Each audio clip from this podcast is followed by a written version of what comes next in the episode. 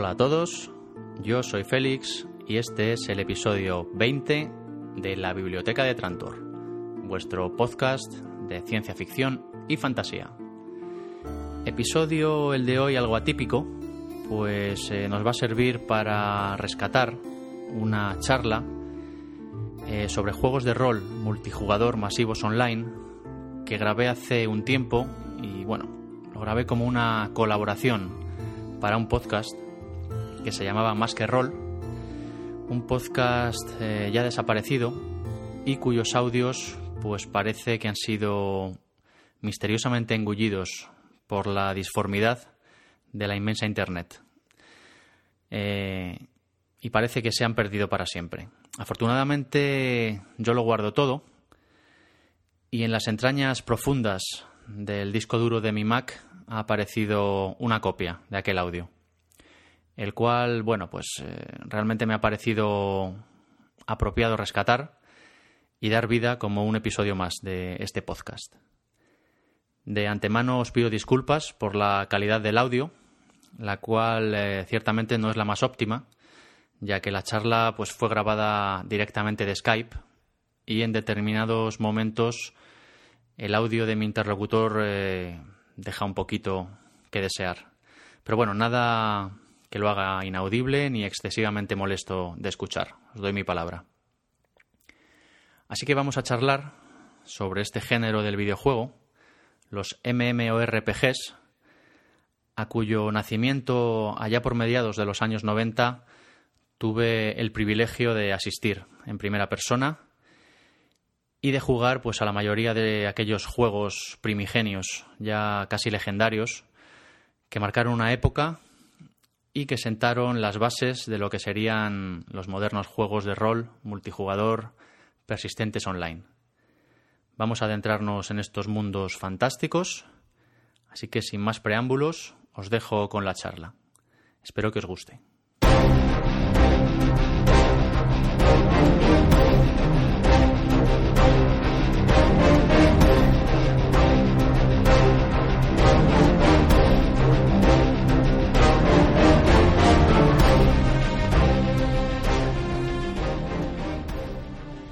Como diría nuestro buen amigo Dani, que no se encuentra aquí entre nosotros, eh, muy buena lo que sean cuando escucháis esto. Yo soy Félix, eh, alias Maugan, y tengo aquí conmigo para compartir el episodio de hoy pues a Carlos, alias Magnabook. ¿Qué tal, Carlos? Muy, ¿Cómo andas? Muy buenas tardes, muy bien, Félix. Un placer estar compartiendo mi rato, mi rato contigo, que ya sabes que, que es un placer. Pues nada, igualmente. Y, nada, el episodio de hoy eh, lo vamos a dedicar eh, a una modalidad de rol, entre comillas, que son los, los juegos de rol online. O bueno, como comúnmente se conocen, MMORPGs. Eh, entonces, bueno, vamos a tratar de hacer un repaso a, a este género del videojuego, porque realmente es un género en sí mismo de- del videojuego. Eh, tenemos aquí con nosotros a Carlos, que tiene nutrida experiencia en el tema, sobre todo en, en World of Warcraft.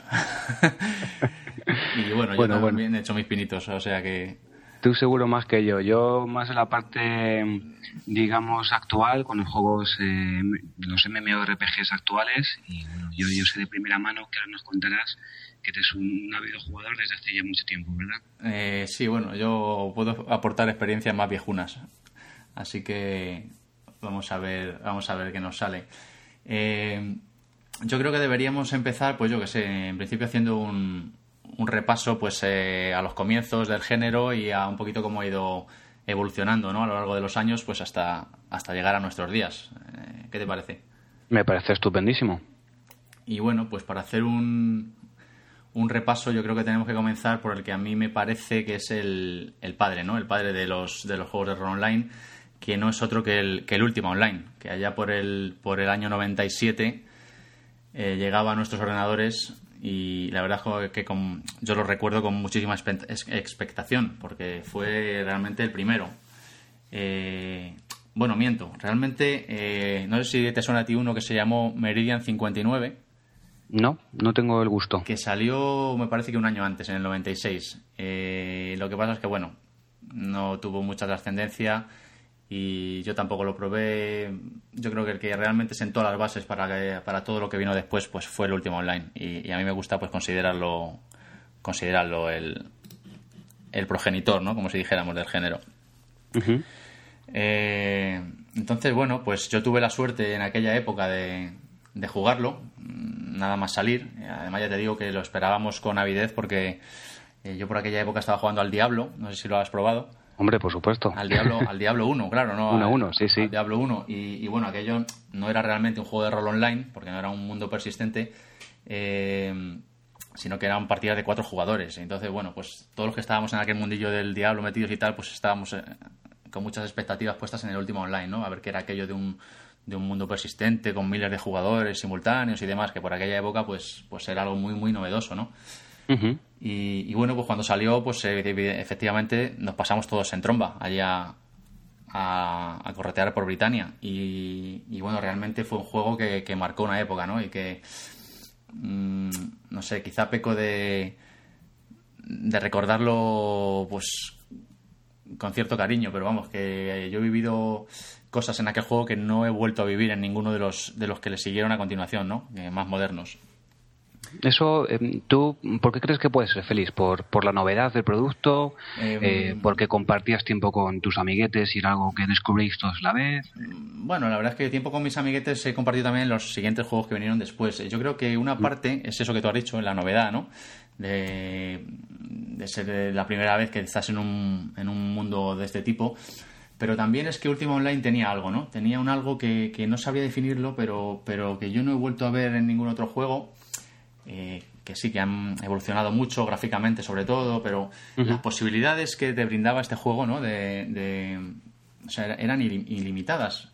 Eh, era un juego que no estaba basado en niveles el personaje, como suele ser habitual, que aunque luego ha habido otros que tampoco, pero vamos, el último online eh, estaba basado más en habilidades, tenías una serie de habilidades, varias decenas, pues tanto de combate como de profesiones, bueno, una serie de un elenco amplio, y te dejaba subir hasta hasta el máximo solo 7 u 8, ¿no? Entonces, dependiendo de las que tú subías, eh, maximizabas, pues esa era la caracterización de tu personaje, ¿no? Ajá. Y, o sea, digamos que eh, la evolución de tu personaje y la y personaliza bueno, personalización ole, del mismo eh, es a, nivel de, skills, ¿no? A nivel, sí, sí a nivel de skills, efectivamente. Y, bueno, lo que pasa es que era un mundo que te, daba una libertad eh, prácticamente total, ¿no? Algo que ninguno de los juegos posteriores pues proporcionaba, ¿no? Eh, y además, eh, bueno, a mí me gustaría también ir haciendo un repaso de la evolución que han tenido los juegos. En aquella época, Último Online era realmente, comparado con los juegos que han venido después y con los actuales mucho más todavía, era un mundo salvaje. O sea, era ayer, eso era la ley de la selva. Porque hoy en día eh, pues un juego tan hardcore, pues como que los jugadores no están dispuestos a, pienso yo, a sufrir, ¿no? Porque era sufrir realmente en ciertos aspectos. Pues tú salías de las ciudades, que era la única zona protegida, ¿no? Que había guardias que te protegían y estabas a merced de cualquiera que te quisiera matar. Y, y, claro, morir en ese juego no significaba lo que significa en los de ahora, ¿no? Que resucitas en otra parte con todas tus pertenencias y tan tranquilo. Morir en ese juego significaba que te desvalijaban todo lo que llevabas encima dinero, eh, equipo, eh, etcétera, etcétera, ¿no? Sí, sí, o sea, mucho más real que a lo mejor, por ejemplo, el Warcraft, ¿no? sí, sí, sí, era, vamos, era como la vida misma, o sea, un mundo totalmente salvaje, la ley más fuerte, además había jugadores que se dedicaban a eso, eran los llamados PKs o Player Killers, y claro, tú salías de, de, excursión por el bosque o por fuera de las ciudades, que era el único sitio donde te podías encontrar seguro, y ibas acojonado, o sea, literalmente. Y muchas veces, muchas veces, pues dejabas todo tu equipo bueno y todas tus cosas en el banco y cuando salías por, ahí, claro, claro, por si te mataban para que no, para que no, no perdieras todas las cosas, ¿no?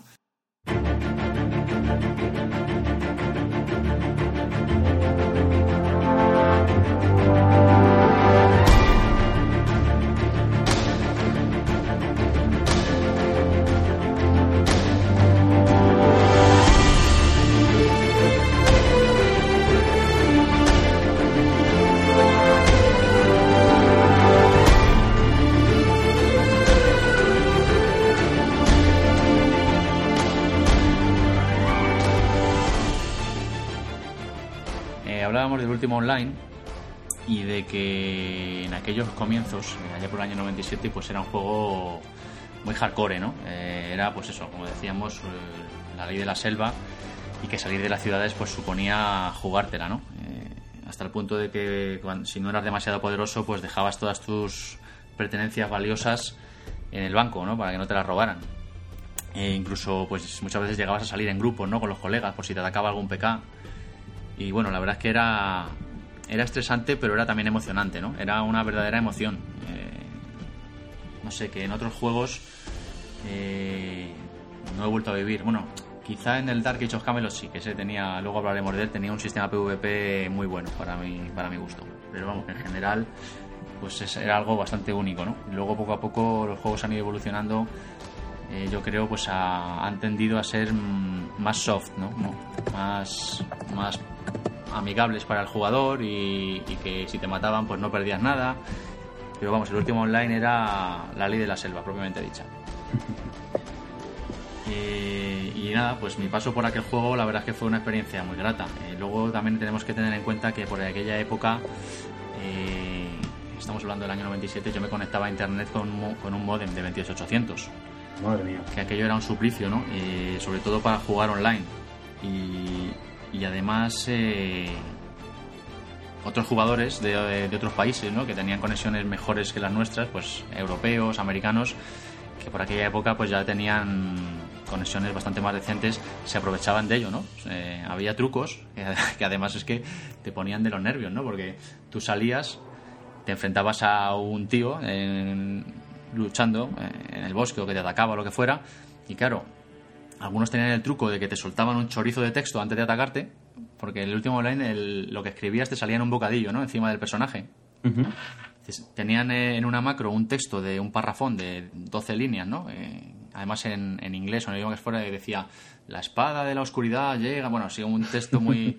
Y claro, ese, claro, ese texto lo que hacía, eh, el fin del texto este, era crearte a ti un lag tremendo, que ibas con tu mierda de modem de 28800 Fíjate. Mientras se bajaba el texto, pues el tío cuando te volvía se te quedaba congelada la pantalla y cuando te volvía, pues el tío ya te había petado y había hecho contigo lo que había querido, ¿no? Sin darte tiempo a reaccionar. Entonces eran truquillos que había que la verdad cuando te pasaba, pues te, te ponías de los nervios, ¿no? Te daban ganas de coger el teclado y estamparlo contra la pared, claro. Lógicamente. Y, entonces, bueno, era, era lo que teníamos que sufrir los españolitos, que por aquella época pues teníamos unas conexiones paupérrimas, ¿no? Eh, eh, y, bueno, a pesar, a pesar de eso, Félix, la estabilidad del juego estaba bien conseguida. ¿La perdona la qué? ¿La actualidad? no, la, la, estabilidad del juego a nivel de conexión. Sí, sí, sí, sí. No, hombre, para, para jugar con aquellas conexiones era bastante decente. Se jugaba muy bien. El problema era ese, que si te en un combate, pues eh, el lag cuenta. Es igual que cuando juegas un, un, un juego de acción 3D, ¿no? Tipo Quake. Pues eh, si tiene mucho lag, pues el otro tiene menos, te tiene ventaja. Sí, sí, luego. Pues aquí pasaba eso, ¿no? Pero para más Inri esta gente utilizaba esos trucos sucios para, para putearte, ¿no? Y, Lo sabían de antemano, vaya. Sí, sí, sí, vamos, era, era tremendo. Y, y, bueno, luego con el tiempo, cuando ya nos hicimos poderosos y tal, pues nosotros también luego ya te pasas a, al lado oscuro, ¿no? Y te haces PK también, ¿no? cuando, sí, sí, era... Además que se daban situaciones muy divertidas, porque era un juego que te permitía tener tu casa, de, bueno, monturas, todas las que quisieras. O sea, todas las cosas que tienes ahora, por ejemplo, en el WoW, de monturas, pero a un nivel más básico gráficamente, evidentemente, pero todo aquello lo tenía ya en el último online. Y lo de tener la casa era una pasada, ¿no? Porque tenías desde la casa más baratita, que era una, una cabaña, hasta unos castillos impresionantes. Fíjate. Que luego podías tú decorar por dentro, ponerle los muebles, ponerle baúles para guardar cosas. Bueno, tenía muchas, muchas posibilidades. Y, y además llegó un momento que hubo tal cantidad de, de edificaciones en el juego porque había zonas eh, específicas para edificar y en otros sitios no se podía, que ya no hubo más sitio para edificar, entonces tuvieron que sacar expansiones con más zonas y bueno, la verdad es que eso tuvo un éxito tremendo y, el tema de las edificaciones además eh, saca a colación otro tema que yo quería comentar que, que es la, incidencia de este tipo de juegos eh, en el mundo real, ¿no? en la economía real porque con el último online empezó a darse un fenómeno muy curioso, que es que la gente empezó a vender, sobre todo cuando ya eh, aquello empezó a cotizarse, porque ya no había sitio para edificar más. Claro. Empezó a vender en la vida real, en eBay o, otro tipo de subastas online, pues las edificaciones del juego, ¿no? Además a precios de oro. Y la gente las compraba. O sea, empezó a crearse un mercado eh, en la economía real de algo intangible y virtual, ¿no? Que es, curioso. Sí, sí, totalmente. Eh, yo creo que ahí nació todo este tema, porque eso luego se ha venido dando en los juegos posteriores. Y bueno, hoy día, sin ir más lejos, con el World of Warcraft y este tipo de juegos, tienes todo un mercado, sobre todo en Asia, de, páginas que te ofrecen oro, te ofrecen power level, te ofrecen de todo, ¿no? Por, por un módico precio. Y yo creo que esto empezó allí, empezó allí en Último Online con aquel tráfico de casas que hubo. Fíjate, o sea, que el boom inmobiliario vino antes virtualmente que, en realidad. Sí, la verdad es que es curioso. Eh, de hecho, hay incluso estudios, eh, estudios económicos serios, por ahí por internet, que estudian este fenómeno, ¿no? Es un fenómeno muy curioso. Eh, y además que yo he, yo he experimentado luego con el EverQuest, ahora, ahora hablaremos de él, pero también lo he experimentado en mis propias carnes, que ahora lo contaremos. y bueno, pues no sé, hablando del último online, yo te digo, era un juego con infinitas posibilidades eh, que te daba pues, situaciones de lo más de lo más pintorescas no nosotros cuando ya nos volvimos PKs que ya te volvías PK ser PK implicaba que no podías entrar en las ciudades no porque los guardias te petaban. O sea tienes una tenías una especie de facción que en el momento en que matabas a unos cuantos jugadores te volvías de color rojo no cuando se te ponabas y los de color azul eran la gente que no había matado a otros jugadores. Entonces si tú eras de color rojo pues ya no podías entrar en las ciudades porque los guardias te cascaban Claro, o sea que digamos que volvemos lo mismo, ¿no? De que tus acciones traen consecuencias también en el mundo virtual en el que te desenvuelves. Efectivamente, entonces claro, hacerse PK eh, involucraba una serie de cosas, ¿no? Tenías que ser un, un personaje ya realmente poderoso para dar ese paso, porque eh, no podías acceder a la mayoría de las ciudades, que es donde estaba todo el comercio, podías comprar, o sea, todas las transacciones que podías hacer. Luego con el tiempo llegó un momento que ya se crearon incluso ciudades de ¿no? Directamente. Pero era muy curioso, Mm, yo voy a contar una anécdota. Nosotros ya en los últimos tiempos, eh, que ya nos pasamos, a, como digo, a este lado oscuro, ¿no? Eh, nos dedicábamos a, un grupillo, ¿no? Con los que jugábamos a hacer trampas, ¿no? Había había un sistema de runas en el juego, que tú grababas una runa en una ubicación física del, mapa y después con esa runa en el bolsillo tú podías teletransportarte a donde estaba grabada esa runa, ¿no? Entonces uno de nosotros, eh, con su personaje así mal vestido, simulando ser un pobretón, ¿no? Se iba a una ciudad de lo más concurrida posible, normalmente además en el banco, que es donde se acumulaba toda la gente, y ya te ponías allí ah, como haciendo el tonto y te decía, bueno, me voy a mi casa, tal, abrías un portal con una runa y te metías, ¿no? Y claro, siempre había algún listo que te seguía para petarte, donde fueras. Se metía por el portal detrás tuya. Y claro, en el otro lado del portal, en medio de un bosque perdido, estábamos esperando cinco o seis con las espadas en alto, que claro, cuando aparecía el, el pardillo que iba detrás de nuestro amigo, que era el cebo, lo cascábamos y lo desvalijábamos, claro. Entonces, este tipo de cosas pues eh, son las que yo ya he hecho de menos, he echado de menos en posteriores juegos, ¿no? Que gráficamente han sido superiores y bueno, y han aportado otras cosas, pero todo este tipo de cosas pues la verdad es que eran curiosas, ¿no? Eran, eran curiosas. Sí, en ese sentido yo creo que eh, las empresas, eh, en este caso hablo de lo que yo más conozco, que es, que es, Blizzard, eh, hace hincapié en, que el, la experiencia de juego para todo el mundo pues sea lo más eh, buena posible, ¿no? Entonces, bueno, para evitar a lo mejor pues campeos o para evitar precisamente que, que, que una persona en concreto por X motivos, pues van, van un poco limitando mm. eh, esa libertad de la que tú, tú nos haces eh, hincapié en que se vive en el último online. que por un lado yo estoy totalmente de acuerdo en eso, ¿no? bueno, evidentemente hay unas reglas mm, básicas, pero que las tiene que dictar el sentido común eh, y que, no debería estar solamente limitado por el juego. O sea, con lo cual, bueno, muy interesante esa parte que yo desde luego no, no conocía hasta ahora.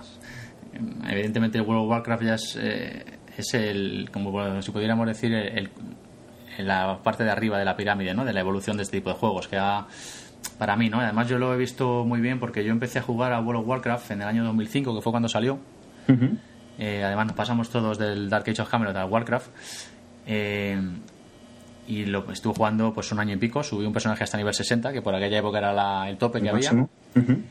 y, vi el juego en aquel momento, ¿no? Y ahora, unos meses atrás, he vuelto, pues bueno, para quitarme un poquito un poco el monillo, ¿no? Porque bueno, ya no dispongo de tanto tiempo y tal, pero bueno, he vuelto, he, subido un personaje a 80 en estos meses, que es el, el nivel máximo que hay ahora, con las ampliaciones que hubo después y tal, y me he dado cuenta pues de lo que ha evolucionado, ¿no? Desde aquel 2005, desde aquel primer World of Warcraft, al que hay ahora, ¿no? Desde luego. Y la evolución ha sido brutal, eh, sobre todo para hacer la sensación de juego eh, más amigable, ¿no? Al jugador. Eh, yo, recuerdo en aquel primer World of Warcraft nivel 60, eh, para buscar un grupo, para meterte en una mazmorra, tenías que meterte en una ciudad y en el canal general ponerte a gritar. Eh, Naisa de 60 busca grupo, no sé qué, y ahí media hora hasta que alguien te cogía.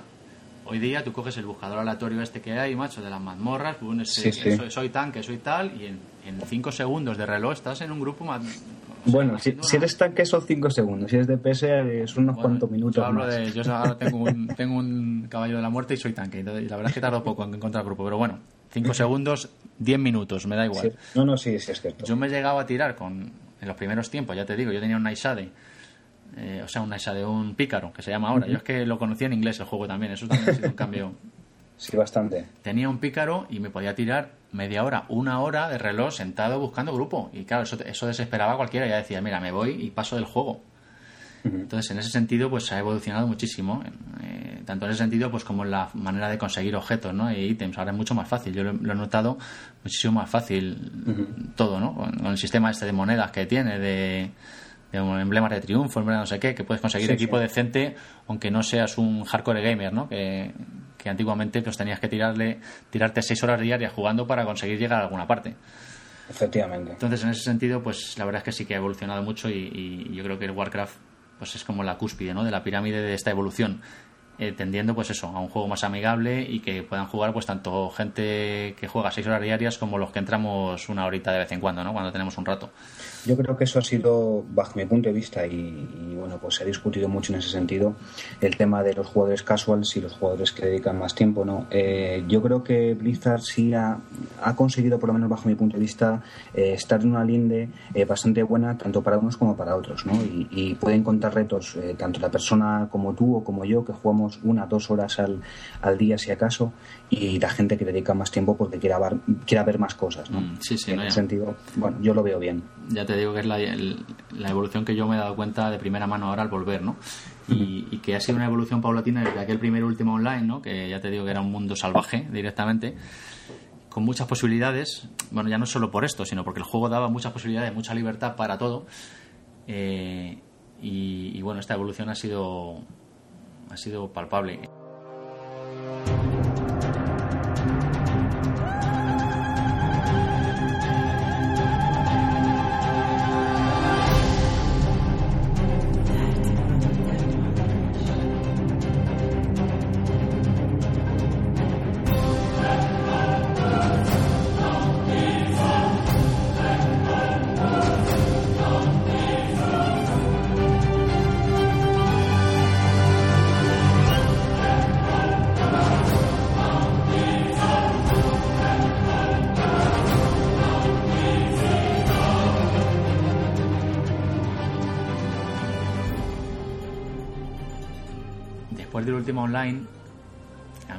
Mencionar otro juego que también marcó, pues en su momento un antes y un después, ¿no? Que fue al que pasamos todos nosotros, los que jugábamos al último online, que fue el EverQuest.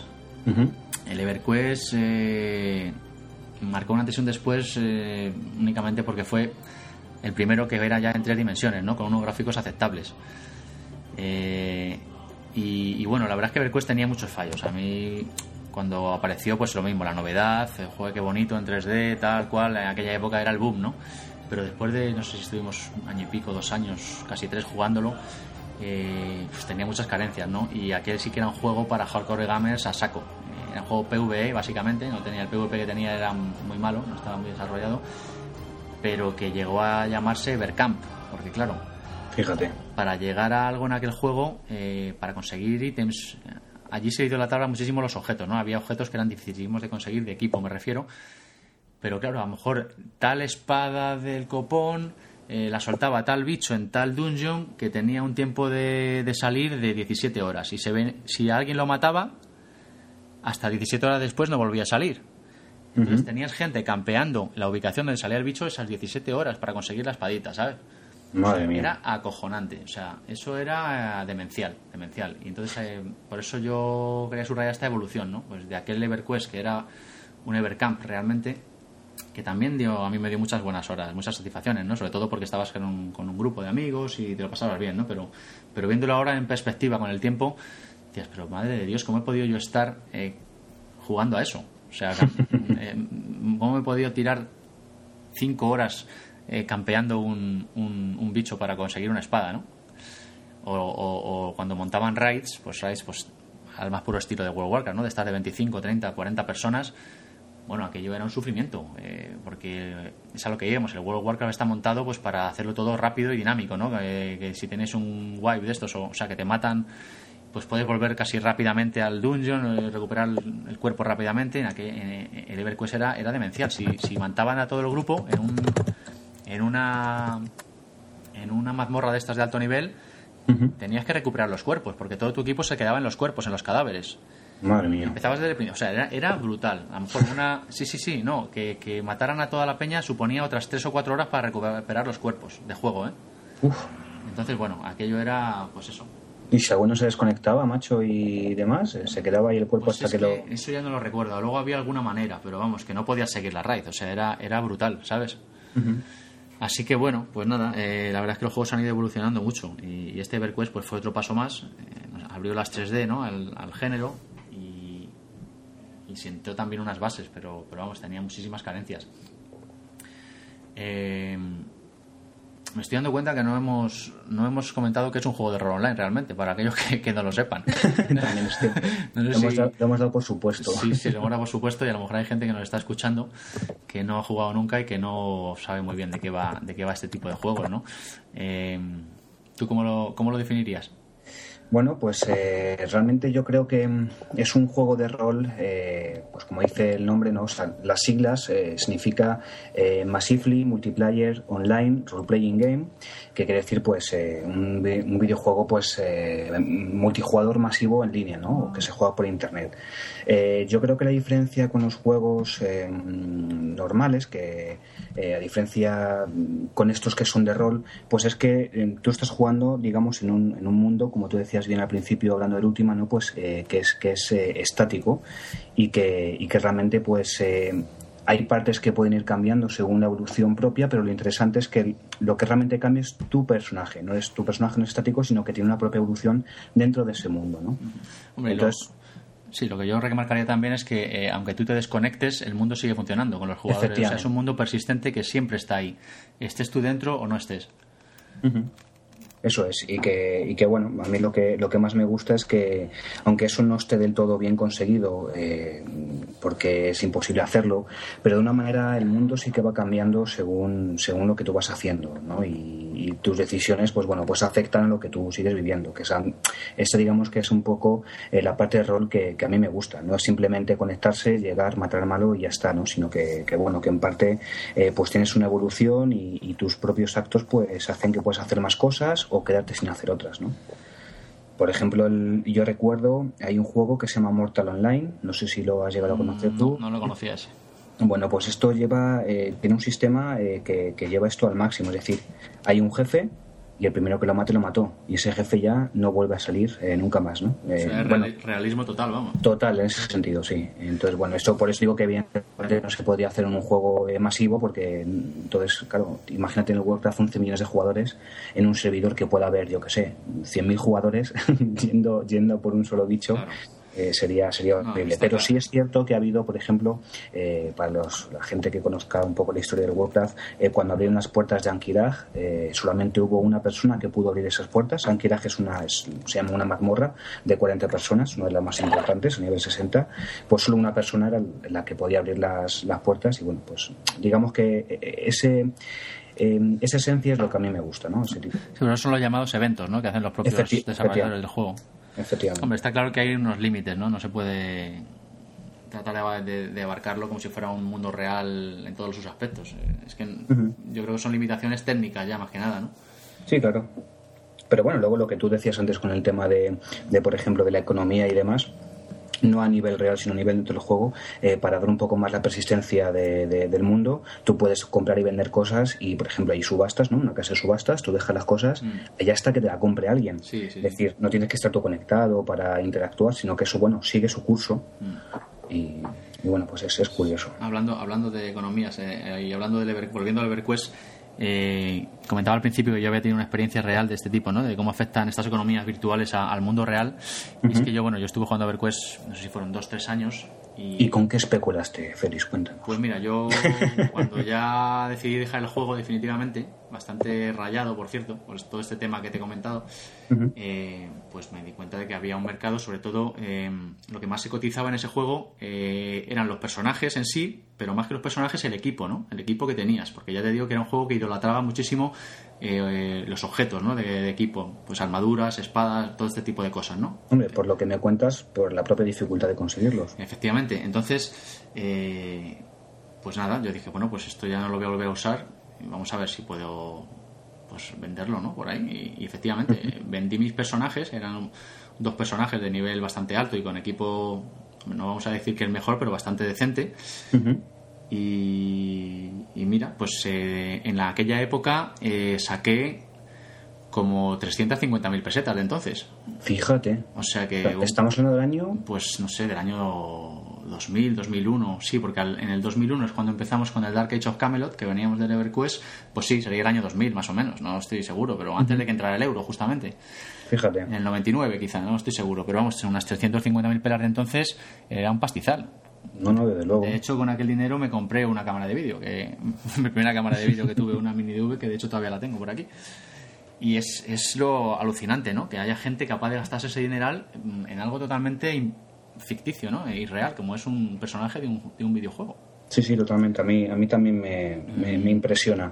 De hecho, hay muchos juegos eh, que ahora es mm, el, Warcraft, para la gente que no lo sepa, hay que pagar una suscripción mensual para poder conectar los servidores. Sí, bueno, en todos estos que hemos hablado, o sea, en la mayoría se suele tener que pagar una suscripción, sí, que suelen ser 10 euros, 12, 9, por ahí anda la cosa. Efectivamente. Y bueno, ahora precisamente por lo que comentas, eh, para evitar ese tipo de cosas y para incentivar, incentivar a la gente, eh, lo que se está implantando bastante son los micropagos, ¿no? Es decir, X, que a mí es lo que no me gusta, porque esto es eh, diferencia ya no al buen jugador al mal jugador, sino a que tiene dinero para comprarse tal ítem, lo tiene y quien no lo tenga, pues no lo tiene. O sea, digamos que es un poco eh, fuera del juego, afectando al juego, ¿no? Un poco lo que hablabas tú.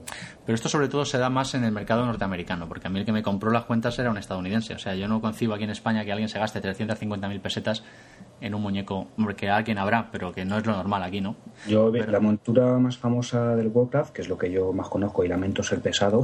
No, hombre, tú, eh, te hablar de lo que uno sabe, eso, Efectivamente. Y, una montura que es eh, un, sable invernal, eh, quiero recordar. Eh, bueno, es así como un es, como un tigre etéreo que está así como transparente. Se llega a pagar 2.000 euros por esa montura porque se consigue con, a través de cartas como tipo Magic. Dos, 2.000 euros hoy en día, ¿eh? la puedes conseguir por 800 y pico, 900, pero vamos, ahí está el precio. Pero lo que te digo, que mayoritariamente el mercado de este tipo de compras es en Estados Unidos, porque aquí, no sé si en Europa también, pero en España yo no creo que haya gente que se gaste, muy poca gente se gastará ese dinero en, este tipo de cosas. Es que no. a lo mejor esas cantidades tan altas no, pero yo estoy convencido que menos, yo creo que sí, de 5 euros, 2 euros, 10 euros, no sé. No sé. Casi, casi seguro. Habría que preguntar. No obstante, dejamos esta pregunta, oye, y si nuestros oyentes han tenido alguna experiencia, eh, bueno, pues eh, que sea relacionada con lo que estamos comentando, pues soy encantadísimos de que nos escriban y nos lo comenten, por supuesto que sí. Efectivamente, cualquier experiencia será bien recibida.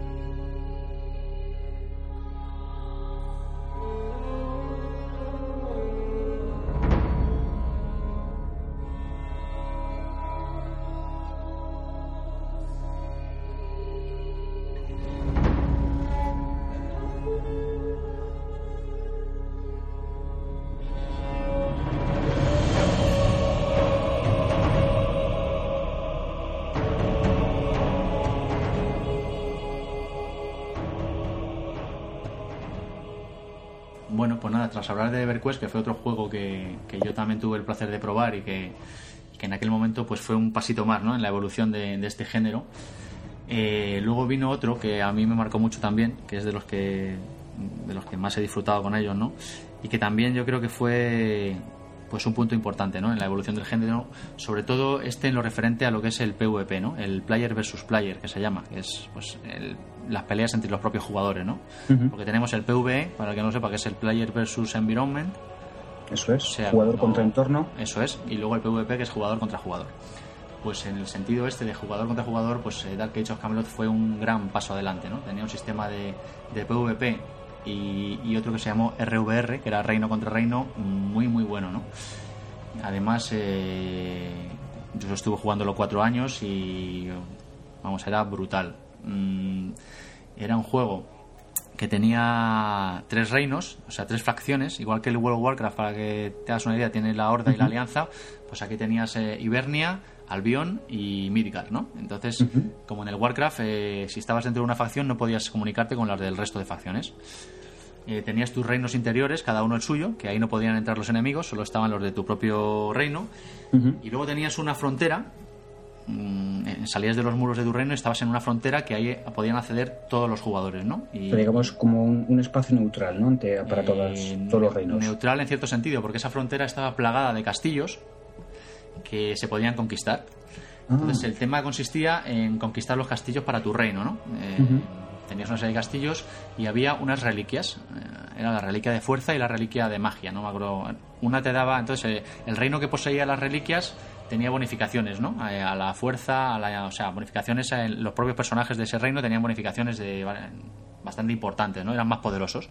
Entonces, claro, había leches para conquistar los castillos y poseer las reliquias había verdaderas eh, raids eh, de todo el reino, o sea, mm, se hacían en secreto, ¿no? Tal día vamos a hacer una raid para recuperar la reliquia de que la tiene Albion, no sé qué. Entonces se corría la voz y a lo mejor tal día, a tal hora, se juntaban 500 personas que fueran, ¿no? Un mogollón de gente de ese reino en secreto antes de que lo supieran los demás para atacar las fortalezas y conquistar las reliquias, ¿no? Y, era brutal, era una experiencia de juego brutal. Yo no he jugado un juego mejor que aquel. Eh, eso eran las grandes raids, ¿no? Luego tú, en tus ratos que jugabas, te podías salir a la frontera a buscar eh, jugadores de otros reinos y petarlos. Mm, yo concretamente tenía un asesino, ¿no? En el reino de Ibernia, que era, pues, pues es como el pícaro del huevo, para que te hagas una idea, ¿no? Te podías hacer invisible y tal. Y era una pasada, o sea, te salías a la frontera y ibas ahí en stealth, escondido, acechando, ¿no? Porque a, ver a jugadores enemigos y, matarlos, ¿no? Eh, y era, era la verdad es que era adrenalina, porque estabas ahí esperando, atacabas por sorpresa los matabas o te mataban, bueno, era, era brutal, ¿no? Y, además matar a otros jugadores te daba una serie de puntos de reino que pues te abría también una serie de historias, ¿no? Eh, era la verdad es que muy muy bueno. Es el mejor sistema PvP que yo he probado en un juego de este tipo. Eh, y bueno, pues la verdad es que el Age of Camelot supuso eso, supuso un avance muy muy grande para este tipo de, de juego, ¿no? El juego de jugador contra jugador, que yo creo que luego juegos posteriores, incluido World of Warcraft, pues han, han tomado han tomado buena nota de ello, ¿no? Y han, lo, han adaptado a, su, a, su, a sus sistemas de juego. Efectivamente, por lo que comentas, así es. No obstante, ahora que el, el juego que acabas de mencionar, que eh, habla de Camelot y demás. Eh, sí, está basado en, la, en la mitología artúrica, ¿no? De Albion, Midgard.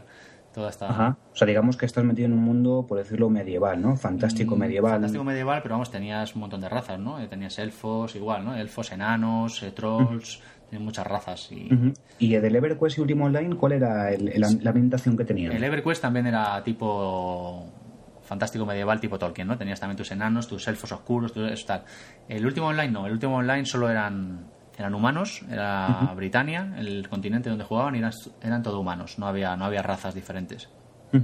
Entiendo. ¿Y en alguna em, alguna época conocida histórica o, totalmente inventada? Pues, eh, ahí ya no se sabría decir, la verdad. La, es que, la verdad es que el continente se llamaba Britania, que bueno, nos puede indicar un poquito de dónde viene el tema, pero vamos, no sabría ahora mismo decírtelo. No, o sea, no había ningún elemento característico que dijera, bueno, esto es de esta, de esta etapa o de en el Dark Age of Camelot sí, había muchos escenarios pues, que te representaban el muro de Adriano, por ejemplo, eh, de la mm. antigua Roma, que Sí. Había, sí, sí, había, además había una zona que se llamaba Adrian's Wall, que era el muro de Adriano, y había un muro en ruinas ahí y tal. O sea, esta gente sí que tomaba muchísimo, sobre todo para hacer incluso las zonas del juego, muchísimo de la mitología, ¿no?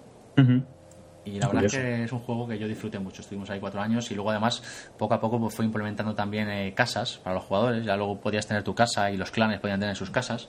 Que es una cosa además que yo en el World of Warcraft echa mucho de menos. No sé por qué esta gente no ha llegado a implementar eso, porque era la verdad es que muy curioso. Es una cosa que se lleva pidiendo, la verdad es que desde que yo empecé a jugar. y, bueno, Blizzard no, no, ha dado nunca una, una, contestación concreta. No, la verdad es que en el Dark Age of Camelot lo implementaron muy bien. Eran en unas zonas concretas nada más donde podías tener tu casa. Había evidentemente distintos tamaños, depende de lo que te pudieras permitir. Y luego, pues la casa la podías tú amueblar por dentro y por fuera como quisieras. Eh, podías poner un vendedor en la puerta para vender tus cosas, que cualquiera que pasara por delante, pues le daba y se te salía un inventario de lo que vendías mm. con el precio y podían comprarte cosas, o sea, estaba muy bien. Qué curioso. ¿Y todo el mundo podía hacer a tu casa o solamente tú? Eh, podías dar permisos, eh, pues a todos los de tu clan o a tal persona. Eso tenías un menú que te dabas permisos a quien quisieras tú para que pudiera acceder o no, ¿sabes? Qué curioso. incluso luego, pues eso, evidentemente los todos los clanes tenían su casa con su estandarte de clan ahí en la puerta y bueno, eh, te podías tener también baúles para guardar las cosas en, la propia casa, ¿no? baúles de clan, baúles personales, o sea, estaba muy currado, la verdad es que estaba muy bien. O sea, que en el fondo tendrías eh, disponibles, por decirlo de alguna manera, dos casas, una personal y otra de clan. Efectivamente, podías tener la tuya personal y, hombre, las de clan pues solían ser casas grandes, ¿no? Porque eso se juntaba mucha peña para poner dinero y la compraban. Y las personales, pues eso ya depende, depende de tu poder adquisitivo, ¿no? Claro. Qué curioso. Y, y bueno, pues Dark Age of Camelot fue otro gran juego, eh, que fue otro pasito más en esta evolución.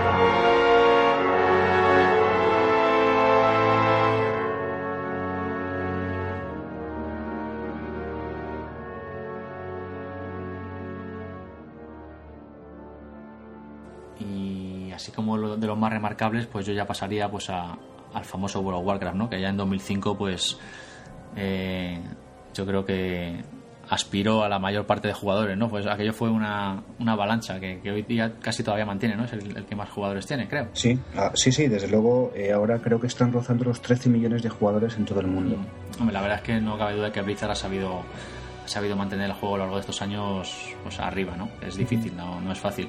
Además, sin ir más lejos, solo tenemos que echar un vistazo a todos los títulos que han ido saliendo en estos últimos años, ¿no? Yo, eh, que yo haya probado, recuerdo el Señor de los Anillos, luego de Rings, que estuve una temporadita corta jugándolo, el Warhammer Online también, el Age of Conan no lo llegué a probar, pero también ha sido un completo fracaso.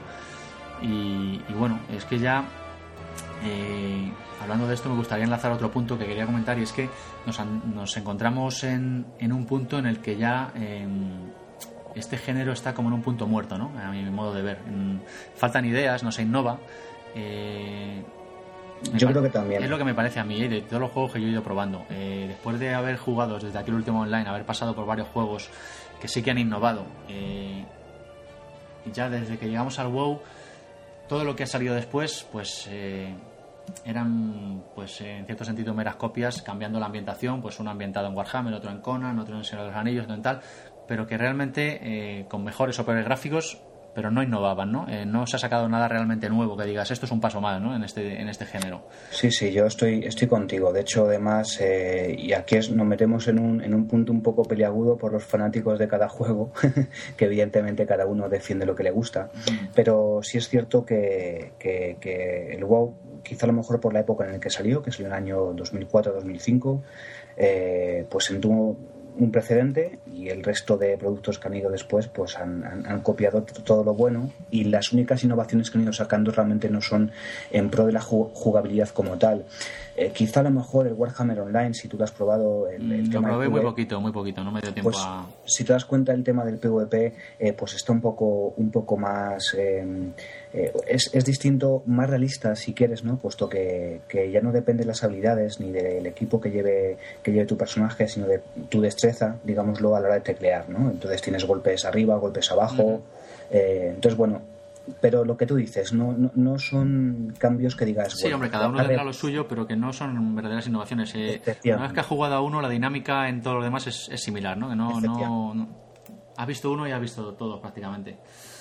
Y bueno, ahí por nombrar otros, ¿no? Eh, ahora mismo hay uno que también está teniendo relativamente éxito, que es el Ion, no sé si te suena. Sí, sí, he jugado, he jugado. Yo no lo he jugado, lo he visto, pero vamos, también eh, parece que tiene un bastante éxito.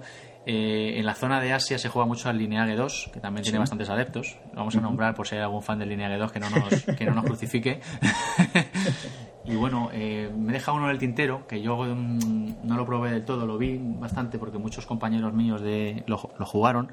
A mí no me gustó y no me llegué a meter, era, era el Star Wars Galaxies salió, pues, no sé, antes del World of Warcraft estuvo. Efectivamente, fue el gran juego antes, el, gran MMORPG. Eh, Tuvo una época muy álgida, pero yo creo que luego quedó en agua de borraja al final en cuanto salió el WoW, vamos, se quedó. A mano, todo el mundo eh, se pasó se pasó allá. De hecho, bueno, el, el Ion eh, ha sido el primer juego, y eso que ha pasado después del WoW ha, estado pues el, los que hemos comentado, ¿no? El, el Lord of the Rings, el, el, Conan, el... Eh, lo diré... El Warhammer. Warhammer eh, Online, ¿no? el único WoW killer, por decirlo de alguna manera, o así se, se intentó llamar, ha sido el Ion, que se llevó bastantes jugadores, pero se, se los llevó durante tres meses. Después volvieron, volvieron todos, ¿no? Entonces no sé qué eh, tiene Blizzard que... sí, sí, es increíble, es increíble. Y ahora con lo que decías, que es lo que iba, eh, van a sacar un, nuevo MMO RPG eh, relacionado con Star Wars, que bueno, promete, promete... La verdad es que estuve viendo el tráiler el otro día, creo que se va a llamar All, Republic, ¿no? O algo así. Efectivamente. Y, joder, tenía muy buena pinta, pero vamos, ya veremos a ver. Lo único malo que le veo es que todo el mundo va a ser, va a ser Jedi, ¿no? Hombre, en el Star Wars Galaxies se estaba un poco controlado que iba a ser Jedi, creo. Yo no lo jugué mucho, pero creo que había que hacer un quest de la leche y mucho. Aunque claro, evidentemente al final, pues todos los jugadores eh, acaban llegando, ¿no? Imagino. No, desde luego. Lo que pasa es que lo que tú decías, el juego ha estado durante mucho tiempo y ha sido una revolución a nivel gráfico y a nivel conceptual. Eh, que queramos o no queramos, al crear ese precedente, eh, la gente, aunque le des cosas nuevas, precisamente lo que comentábamos antes, como no son revolucionarias, terminan volviendo a lo que ya conocen y a lo que disfrutan y a lo que les gusta. Entonces... Pues el World Warcraft lo bueno es lo que comentaba antes, ¿no? que ha sabido evolucionar ¿no? y, y creando pues cada vez una, una eh, experiencia de juego más amigable, ¿no? Y sobre todo para el casual player, que no tiene seis horas diarias que invertir, ¿no? En, y que pueda hacer cosas y divertirse, que es lo que es importante. Sí, sí, desde Entonces, bueno, estamos a la espera de otro gran salto, ¿no? Que no sabemos cuándo vendrá. Eh, aparte de este Star Wars Old Republic, eh, el otro día estuve viendo también un tráiler de un de un juego de rol online que quieren hacer basado en Warhammer 40.000. No sé si has visto el tráiler. No, no lo he visto, pero sí. es que tenía una pinta alucinante. Sí, sí, claro, todos los trailers tiene una pinta alucinante. Luego hay que ver la dinámica ¿no? del juego. No, pero estoy convencido de que, eh, no sé, ese, ese, tipo de juegos eh, tendrán éxito de una u otra manera, en tanto en cuanto pues el, la propia ambientación pues eh, ya tiene adeptos de antemano. Sí, pero es lo que pasa, que, que, sale un juego nuevo con una ambientación con muchos adeptos, pues veas el Señor de los Anillos, ¿no? Imagínate la cantidad de adeptos que tiene. Hay una avalancha hacia el juego cuando sale, pero si el juego no es bueno y no mantiene, pues al mes y pico, pues ya la gente se ha ido y los servidores se han quedado desiertos, que es lo que ha pasado con muchos de estos juegos, ¿no? Pues el Age of Conan, el Warhammer, que tienen muchos adeptos ya de por sí, pero que luego no consigue mantenerlos. Sí, sí. De hecho, además, yo aquí quisiera hacer un, llamamiento, bueno, eh, llamémoslo así, ¿no? Eh, hay mucha gente que se decepciona, lo digo, bueno, para los que nos estén escuchando, que quieran eh, probar algún tipo de, de, juego de MMORPG, que no lo prueben nada más salir porque va a tener problemas de conexión, va a tener problemas para loguearse, va a tener problemas de lag, que son problemas normales porque el producto acaba de salir. hay mucha, efectivamente, y hay mucha gente, y eso pasó con el Ion, que a mí me parece eh, pues un, grandísimo, un grandísimo juego con, con, mucho, o sea, para mí la revolución que ha venido con, eh, respecto a Warcraft es a nivel gráfico. Eh, lo malo, y es por lo que dejé de jugar, es que a nivel de jugabilidad, pues o, tienes un clan grande y gente amiga con la que jugar o hacer cosas solo, olvídate. Claro. eso es lo que, lo que no me gusta. Claro, eso es lo que ha sabido muy bien conseguir World of Warcraft, ¿no? Para los jugadores, pues eso, que no están en esa situación. Efectivamente.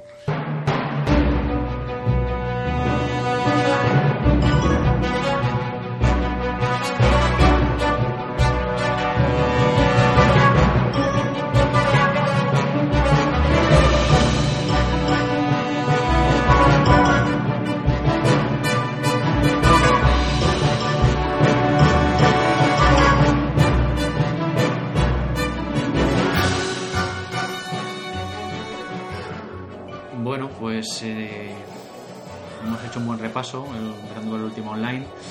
Además que bueno, yo es un juego que le tengo mucho cariño porque además me permitió en aquella época la posibilidad de, de escribir. Eh, eh, estuve escribiendo en, el país. No sé si te suena si te suena un, suplemento que sale, no sé si todavía existe, el Ciberpaís, ¿puede ser? Sí, sí, sí, claro. claro pues por aquella época, eh, por aquella época yo empecé a escribir en Mary Station, no sé si te suena Mary Station también. Claro que me suena. ¿Tú escribías en Station? Realmente sí, yo estuve en el grupo que, la, que creó la revista, ¿no? En el grupo inicial, bueno, no sé si fue en el 99. Fíjate, ya, ya, si antes eras mi héroe, ya, ya el doble. bueno, la verdad es que aquello fue totalmente casual, ¿no? Eh, Pep Sánchez, que es el, bueno, sigue siendo el director de la revista, eh, le conocí en aquella época y tal, y, le surgió la idea, y estuvo buscando gente y, eso. Y yo por aquella época tenía un blog sobre el diablo, que era lo que jugaba y tal, y me encontró por, por esa vía y te interesa y tal. Y bueno, pues eh, todo empezó eh, de manera colaborativa, ¿no? Cada uno desde un punto distinto de España, por email y por internet, aquel primer internet tan básico, ¿no? Que había por aquella época. Empezamos la revista de aquella manera, que fíjate luego dónde ha llegado, ¿no? Eh, ya ves. Yo estuve ocupándome de la sección de artículos y de alguna cosilla más durante varios años, hasta no sé si lo dejé en el 2002, 2003, bueno, por una serie de circunstancias que tampoco ahora vienen al caso. Pero lo que iba, que a través de Mary Station mm, y de mi afición a este tipo de juegos, ¿no? Eh, a todos los juegos en general, pero a este tipo en particular, pues eh, pude escribir durante una temporada pues en el, en el Ciberpaís, ¿no? En las últimas páginas que las dedicaban a videojuegos normalmente, pues eh, tenía una columna donde creamos un personaje, por esto lo comentaba, es curioso, creamos un personaje en Último Online que era para el periódico, ¿no? se llamó SIAP, que es como país al revés. Y, bueno, pues yo semana tras semana en aquella columna iba narrando pues, las aventuras de, este personaje eh, en Britania, ¿no? En el mundo del último online. Y pues creo que estuve un año y pico, ¿no? De todas las semanas pues fíjate. escribiendo aquella columna. Eh, y la verdad es que fue curioso, ¿no? Ahora, es que me ha venido a la mente ahora, no me acordaba yo de aquella etapa.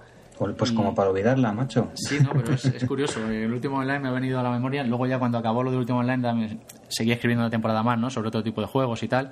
Pero vamos, que fue el último online el que... O sea, que, escribías desde la perspectiva del propio personaje. Claro, creamos un personaje, bueno, creé aquel personaje para jugarlo en aquel mundo y luego pues ir narrando a todos los lectores del ciberpaís pues las aventuras de aquel personaje, ¿no? Y un poco introducir aquel tipo de juegos a la gente, ¿no? Que si hoy en día no es, la gente de la calle no conoce qué es esto, pues aquella época imagínate, ¿no? Que estaba aquello empezando. Sí, sí. Y, bueno, la verdad es que es curioso, es curioso. Las vueltas que da la vida, ¿no? Desde luego. Polines, macho, me has dejado impresionado, tío. Qué bueno, a ver si, no sé, hay posibilidad de recuperar algún artículo que hayas escrito o a lo pues, mejor... Eh, fíjate, yo en aquella época lo guardaba, o sea, pues evidentemente no la ilusión, joder, escribes aquí y tal, recortaba mi columna y lo voy guardando en papel, pero fíjate, en aquel papel, aquellos recortes a saber dónde están ya, ¿no? Después de varias mudanzas y, varias historias, pues no, no los tengo. Entonces, en pues, internet yo no sé si hay, si archivos o... Seguro. Si no... Sí. Sí, sí, te voy a decir eso, que a ver si lo, buscamos... Eso es. Y, bueno, pues en, en, el blog que, tendrá más que rol, pues pondremos ahí los enlaces para que lo disfrute la gente. Por supuesto que sí, porque me parece una cosa, oye, pues pionera, sin lugar a dudas, eh, muy relacionada con lo que estamos hablando hoy. Y oye, pues a, mí particularmente, y convencido estoy que al resto de los oyentes, pues les, les, gustará ver y leer, por supuesto. Como una cosa curiosa, la verdad es que sí que es, curioso, sí. ¿Mm? Eh, y bueno, pues no sé si, si tenemos algo más que añadir. Bueno, a mí, a mí se me gustaría, porque hemos hecho un repaso estupendo y la verdad, hombre, eh, todo, todo lo, em, lo específico que, podemos ser en el tiempo en el que disponemos, ¿no? Eh, si, bueno, pues a la gente le gusta este tema y, dicen de grabar sobre algo en concreto, pues que nos lo hagan saber y, y actuaremos en consecuencia, creo que sí. Pero sí que me gustaría, a lo mejor, el ¿has roleado como, como, tal? Es decir, ¿has interpretado tu personaje? Ese tema, mira, se, me olvidaba y quería comentarlo también, que no lo hemos hablado mucho. Eh, yo sí he roleado en alguno de estos juegos, pero es lo que yo quería comentar. Para mí estos juegos, evidentemente, tienen su parte de rol y lo podemos englobar en, en el rol, pero hasta cierto punto, ¿no? Porque depende de muchos factores externos a ti que, bueno, pues tienes que... No son controlables. Claro, eh, los juegos en sí yo creo que no están hechos realmente para, para jugar rol propiamente dicho. Eh, Poner a tu disposición una serie de herramientas como es el mundo, tu avatar, tus personajes, etcétera, etcétera. Pero si no pones mucho hincapié en ello es complicado. Es complicado porque la mayoría de la gente que juega este tipo de juegos, por lo menos yo con los que me he encontrado, pues no van a rolear, van a subir su personaje a ser el más chachi mega guay del barrio y a tener el equipo mejor, a hacer los dungeons más difíciles, no sé. No sé si me entiendes. Sí, sí, perfectamente. Eh, rolear un juego de estos supone pues tener tu propio grupo de amiguetes que, que compartan este tipo de, de, mm, de actitudes, ¿no? Y, ponerte a ello, ¿no? Eh, utilizando las herramientas que te da el propio juego. Yo eso sí lo he hecho alguna vez, pero ya te digo, eh, en ocasiones puntuales, eh, cuando he estado en compañía de este tipo de gente, y ya está. El resto de veces, pues si entras al juego, yo lo veo casi más este tipo de juegos como ahora que están tan de moda, ¿no? La, la Internet 2.0, las, las redes sociales y demás, pues con una especie de red social, ¿no? Que creas tu comunidad dentro del juego, con, como con muchas más posibilidades incluso casi que, que una red social propiamente dicha, ¿no? Porque tienes Sí, un avatar luego, representado físicamente en 3D y puedes eh, irte de aventuras con tus amigos y, y vivir una serie de experiencias que en un chat o en un Twitter o en eso no las vives de este tipo, me refiero. Sí, sí. Entonces es eh, algo que, que, mira, hace ya 13, 14 años ya empezaba, ¿no? Yo, yo lo he vivido en aquella época y ahora, pues eso, ese sentimiento de comunidad, de te metes en un clan, haces amigos, incluso yo he conocido a través de estos juegos un mogollón de gente que luego he conocido en persona y han llegado a ser grandes amigos, ¿no? En la vida real. Entonces, también eso es lo grande de este tipo de juegos, ¿no? Que te permite vivir este tipo de experiencias. No, desde luego. Yo, yo sí he tenido la oportunidad. eh, de hecho, yo empecé a jugar al WoW sin saber lo que era. Y porque ponía que era un juego de rol. Y, en- y bueno, pues encontré un reino español que se llamaba Los Errantes, recién abierto. En el cual ponía. ahí, ahí es donde me he creado yo mi personaje. Pues en ese ponía que era, que era un reino, había reinos normales, que son reinos pues eh, prácticamente PV, lo que hablábamos antes. Hay reinos que son PvP, es decir, que puedes pegarte contra la facción contraria prácticamente en cualquier lugar, en los reinos normales o PvE no. Y luego estaban los, los juegos de rol, los reinos de rol, que se supone que eran gente que quiere rolear, ¿no? Hmm. Y bueno, pues lo que tú comentas, efectivamente, pues no es así, ni siquiera un 10%, es Hombre, decir, yo es te, así. te voy a hablar de mi propia experiencia. Yo me creé el personaje en ese servidor precisamente por eso, porque era de roleplaying. Y bueno, yo ya he subido mi personaje a 80, lo sigo teniendo ahí. Estoy en un clan que, bueno, me metí y tal, y es gente maja, pero de rolear yo todavía no he roleado ni una vez. O sea, la gente ahí se mete a, a- a hacer grupo para ir a las mazmorras, a conseguir logros, a conseguir quests y, y ya está. Y de rol, cero, patatero. Sí, sí, hombre, yo he tenido la suerte, desde luego, pero he tenido la suerte de, de encontrar con gente que, que sí quiere rolear y aparte de evidentemente disfrutar el juego en otras, facet- en otras facetas, ¿no? Pero, y en ese sentido yo sí destacaría el- el WoW por, precisamente por lo que hablabas, ¿no? Por las herramientas que pone a disposición el jugador.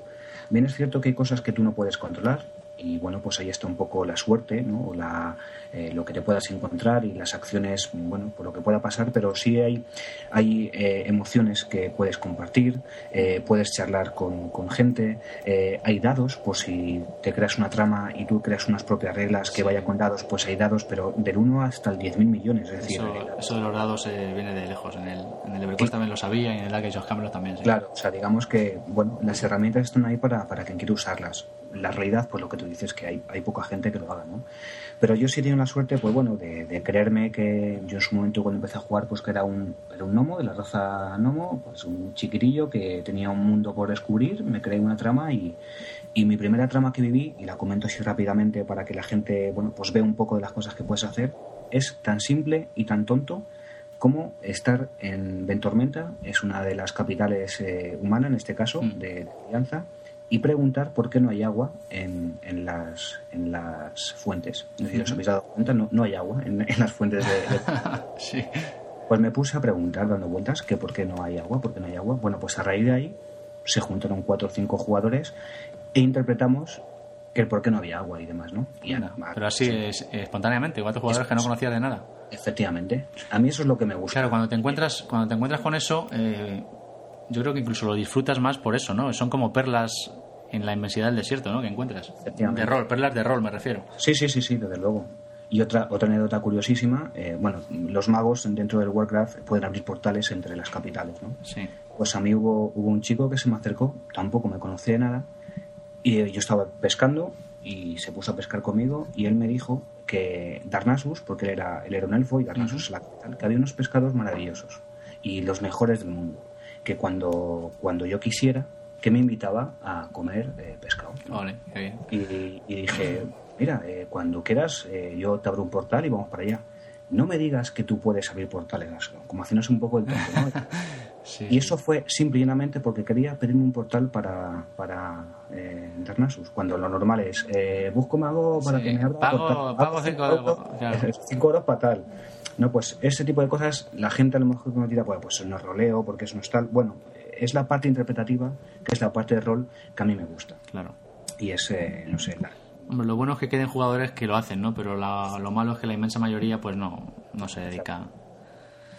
Pues sí, así que si desde aquí nos escucha alguien que rolee en el Warcraft, que es el juego que ahora mismo está más, eh, más en, actualidad y más activo, que nos lo diga y bueno, pues podemos hacer alguna cosilla, ¿cómo Muy bien, pues nada, yo creo que vamos a ir terminando, llevamos ya cincuenta y tantos minutos y, luego Daniel, Daniel nos va a matar. Así que, bueno, es pues... un placer, eh, como siempre, grabar contigo y me ha encantado eh, que hayas compartido con nosotros y conmigo en especial toda la experiencia que has tenido con los MMORPGs. He aprendido muchísimo, me ha parecido muy interesante y nada, que muchísimas gracias como siempre, por supuesto. Nada, igualmente, también, también lo tuyo ha sido interesante. La verdad es que eres todo un experto en World of Warcraft, eso no cabe duda. y, bueno, pues eh, nada, comentar a nuestros oyentes, eh, pueden encontrarnos en iVoox y en iTunes. Y, y nada más, eh, nos despedimos hasta el próximo, hasta el próximo episodio. Así que nos vemos pronto. Hasta luego. Hasta luego.